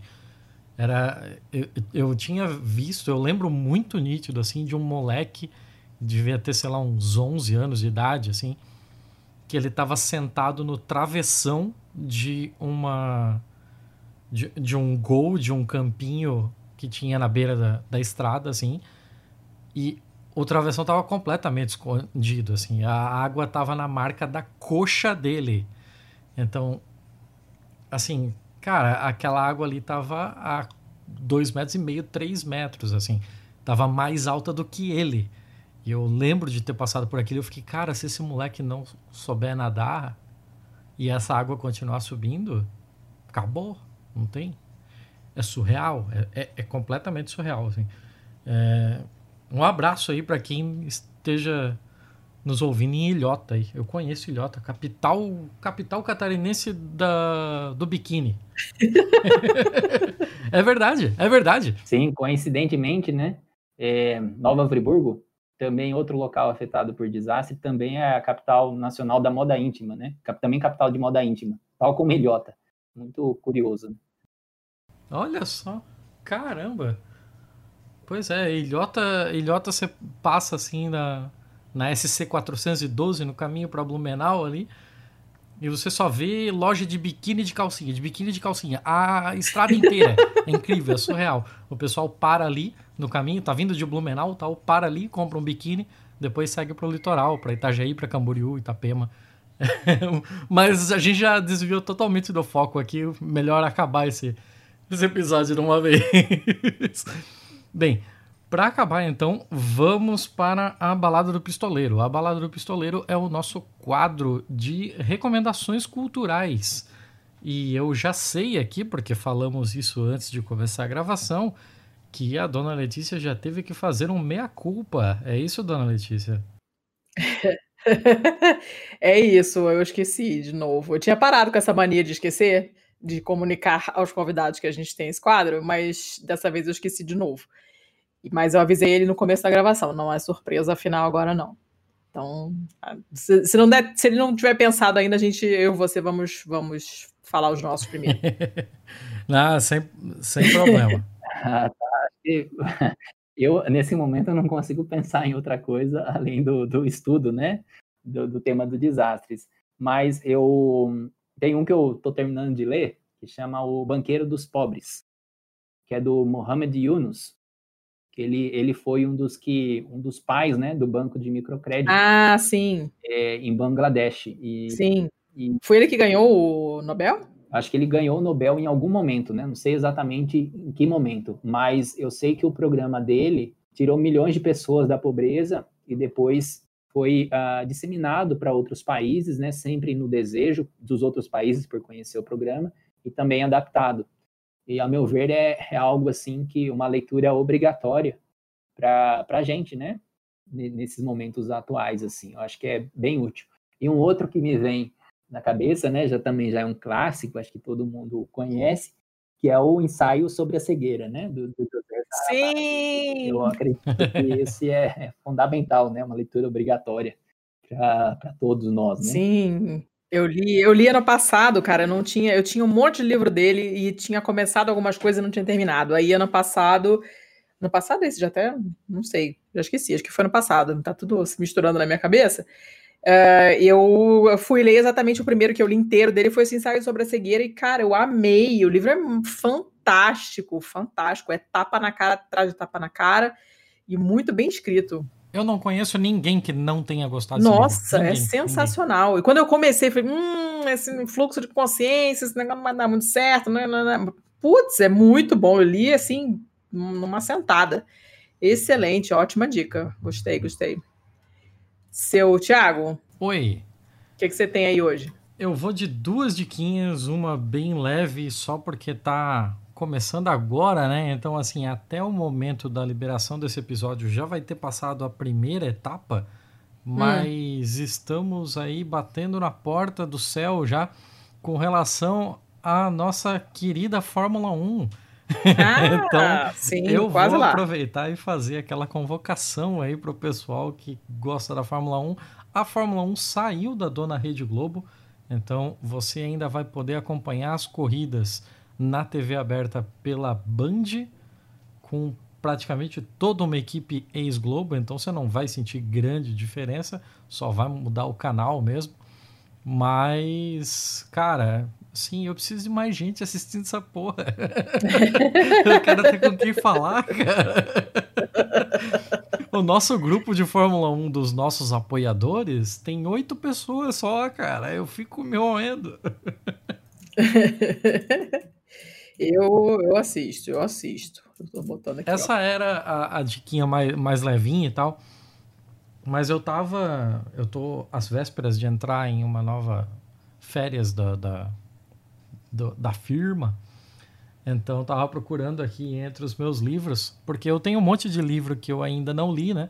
Mas eu estava procurando um para reler. E, por quê? E acabei. Porque eu sou um idiota, só por isso. Mas, assim, o, eu, eu trombei aqui com que eu vou ter que reler na, nas férias. E eu lembro da história dele, o que é mais burro ainda da minha parte, relê-lo. Não vou nem comentar, que merece. Mas, assim, eu, eu recomendo para todo mundo, que é um livro da Vicky Baum, V-I-C-K-I-B-A-U-M. Vicky hum. Baum. E o nome é Grande Hotel. é um filme, é um livro de 1929. Se eu não me engano, eu falei aqui no, no Ato Falho Filme, mas se eu não me engano, ele virou filme com a Greta Garbo, inclusive. Uh. Mas aí. Eu, eu, Foi longe, o hein? Filme, é, o filme eu não vi, eu, eu só li o livro, mas o livro é sensacional. É aquele típico livro.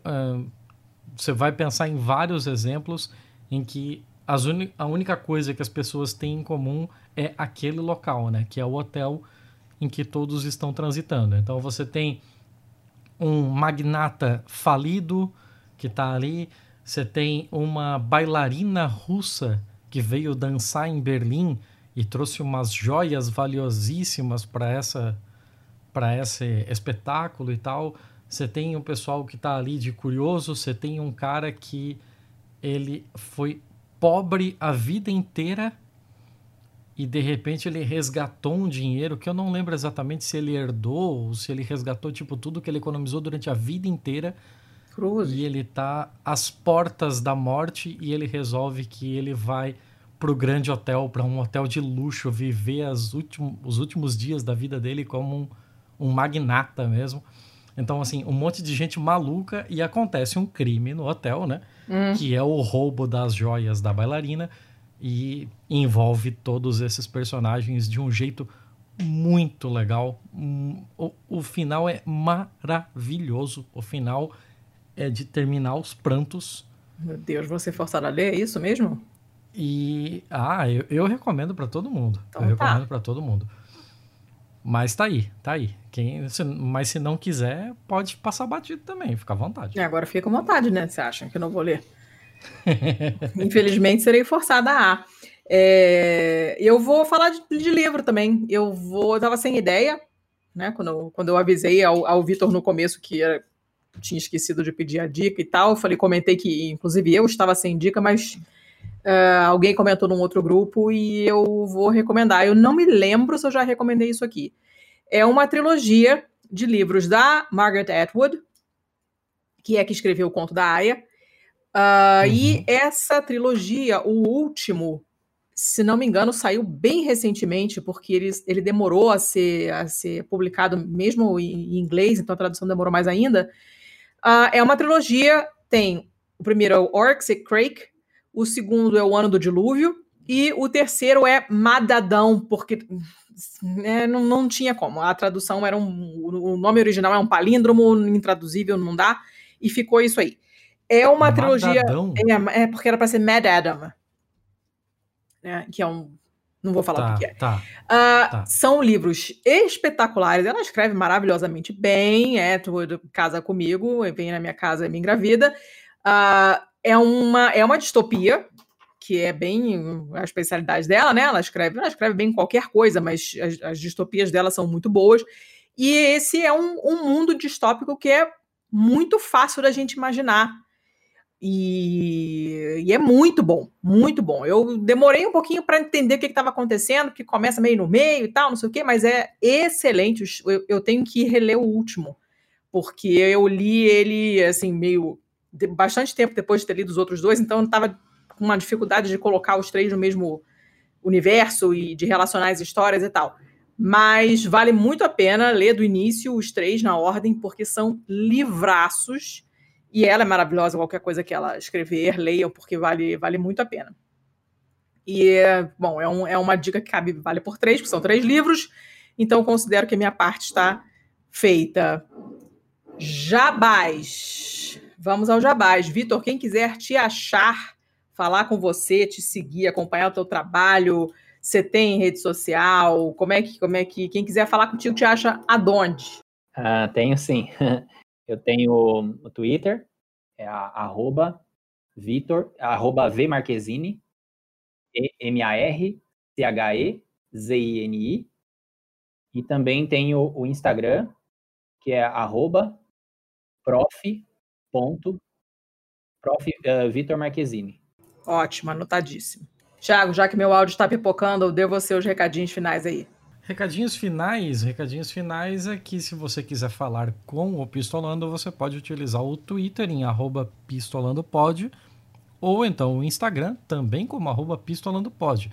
Se você quer falar alguma coisa mais delicada, mais pessoal e tal, e não quer colocar numa rede social, porque outras pessoas podem ler, então entre em contato conosco pelo e-mail, que é contato@pistolando.com. Lembra que não tem o BR, é .com direto. Pistolando.com também é o nosso site. No nosso site você vai encontrar essa e todas as nossas outras entrevistas e episódios com todas as referências, todos os livros, as coisas que a gente citou aqui, vai estar tudo referenciadinho lá. Então, se você perdeu qualquer coisa que foi falado nesse ou em outros episódios, é lá que você vai encontrar.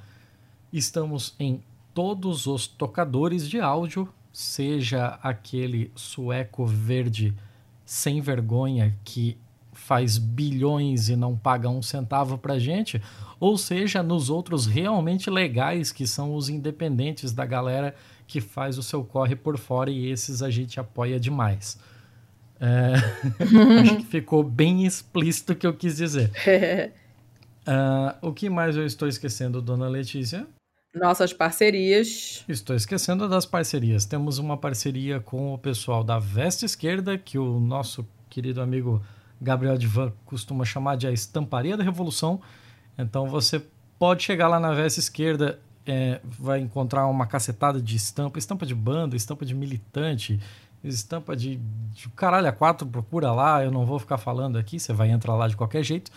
Mas na hora de fazer o pagamento, você coloca pistola 10 e ganha 10% de desconto na faixa quem paga sou eu. Ou é você, dona Letícia, o próximo? Ah, acho que o próximo é seu, não né? Não sei, veremos, É, veremos. Eu acho que eu paguei o último. Mas tá. É, além, além disso, temos uma parceria também com a editora Boitempo. Então você pode entrar em boitempoeditorial.com.br barra pistolando e lá você vai ter acesso a todo esse maravilhoso catálogo desta ótima editora que a gente não cansa de fazer propaganda aqui. Inclusive já fizemos episódio baseado em, em livro de lá, usando como referência bibliográfica mesmo, porque o pessoal é foda e a gente apoia demais. E o que mais eu estou esquecendo, dona Letícia, me ajuda. Eu não, eu não tô acostumado a fazer esse negócio mais. Sempre, tudo eu, tudo eu, tudo eu nessa casa. Catarse, etc. Já falou, não? Ficando- Não, não falei do Então, Catarse. fale. Em catarse.me barra pistolando ou então em patreon.com barra pistolando, se você estiver fora do Brasil, em ambos os dois, ó, bem bonito para você. Você do ambos os dois, você vai ter acesso a. Até acesso não, ter acesso é só depois que pagar. Mas você vai poder contribuir para que a gente continue fazendo essa brincadeira aqui e que o nosso projeto possa melhorar cada vez mais. Você Temos PicPay também, hein? episódio Temos muito pipoco. Além de PicPay, temos pipoco. Desculpa. Pipocos de áudio da dona Letícia. E precisamos resolver isso. E isso se resolve com dinheiros. Sim. Além disso, temos custos e custos em dólares que vocês, eu acho que notaram também que ficou bem foda no- nos últimos meses. Então, sempre que vocês ajudam a gente, a gente tenta fazer tudo cada vez melhor para poder recompensá-los, mas não só recompensando dessa forma, também temos um grupo fechado para os apoiadores e esse grupo tem oito, eu disse oito ramificações em diferentes especialidades, em línguas, em culinária, em Fórmula 1, em, em tudo, em tudo. Não vou citar aqui porque senão eu vou cometer alguma indelicadeza com algum deles. e também temos o PicPay. O PicPay é arroba pistolando, dona Letícia? Isso, Como é que é o isso PicPay? mesmo. Tem que botar arroba? Nem sei. É, tem, mas se der a busca lá pistolando, só tem a gente, não tem como errar, não. Então tá, então é isso. Então é isso. Fora isso, somos editados e produzidos e tudo ou mais pela Estopim Podcasts. Se você tem um projeto de podcast que precisa tirar do papel, ou se você já tem um rodando, mas precisa, de certa forma, profissionalizar ele, seja em áudio, em site ou em identidade visual, entre em contato com a Estopim Podcasts. Show. Vitor, muito obrigada, foi ótimo. A gente ficou nessa troca de e-mails aí um tempinho para conseguir marcar uma data, deu tudo certo.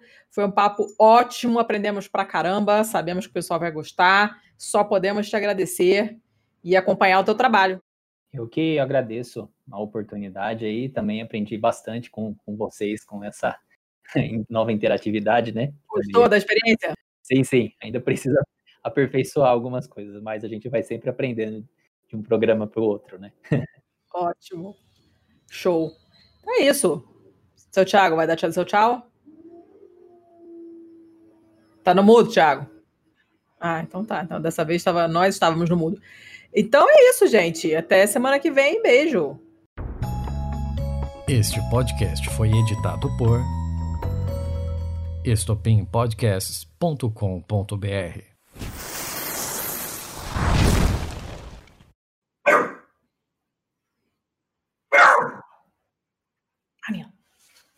Pô, essa furadeira agora atrás foi ótima, hein? Te contar. Ó, a outra caiu um negócio aqui em cima. É uma maravilha. O sertão vai virar mar, é o mar virando lama, gosto amargo do Rio Doce, de regência mariana.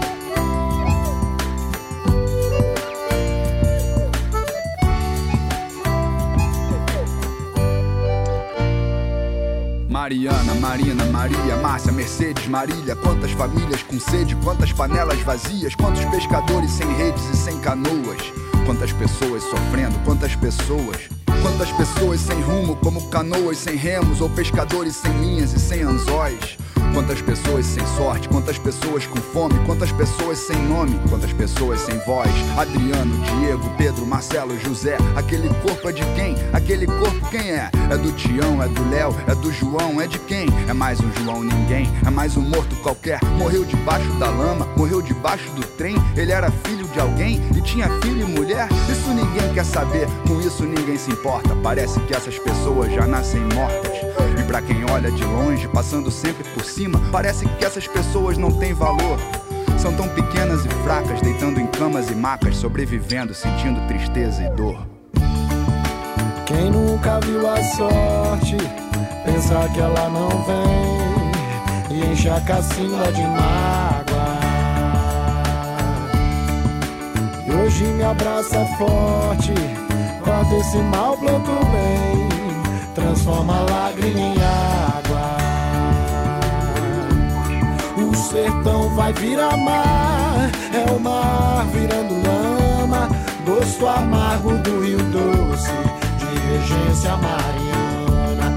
O sertão vai virar mar, é o mar virando lama, gosto amargo do rio doce, de regência mariana. Quem olha assim lá do alto ou na TV em segundos, às vezes vê todo mundo, mas não enxerga ninguém. E não enxerga a nobreza de quem tem pouco, mas ama, de quem defende o que ama e valoriza o que tem. Antônio, Kátia, Rodrigo, Maurício, Flávio e Thaís trabalham feito formigas, têm uma vida feliz, sabem o valor da amizade e da pureza. Da natureza e da água, fonte da vida. Conhecem os bichos e plantas e como o galo que canta, levantam todos os dias com energia e com a cabeça erguida. Mas vem a lama e o descaso sem cerimônia, envenenando o futuro e o presente, como se faz desde sempre na Amazônia, nas nossas praias e rios impunemente. Mas o veneno e o atraso, disfarçado de progresso, que apodrece a nossa fonte, a nossa voz, não nos faz tirar os olhos do horizonte, nem polui a esperança que nasce dentro de nós. É quando a lágrima no rosto a gente enxuga e segue em frente, persistente como as tartarugas e as baleias. E nessa lama nasce a flor que a gente rega com o amor que corre dentro do sangue nas nossas veias. Quem nunca viu a sorte, pensar que ela não vem e enche a cacina de mágoa. E hoje me abraça forte, corta esse mal, planta o bem, transforma a lágrima em água. O sertão vai virar mar, é o mar virando lama, gosto amargo do rio doce, de regência mariana. O sertão vai virar mar, é o mar virando lama, gosto amargo do rio doce. regência mariana. O sertão vai virar O sertão mar, virando mar. É o mar virando lama. O mar virando lama. Gosto amargo do rio Da lama doce, nasce a flor. De regência mariana muita força, muita sorte. Mais justiça, mais amor.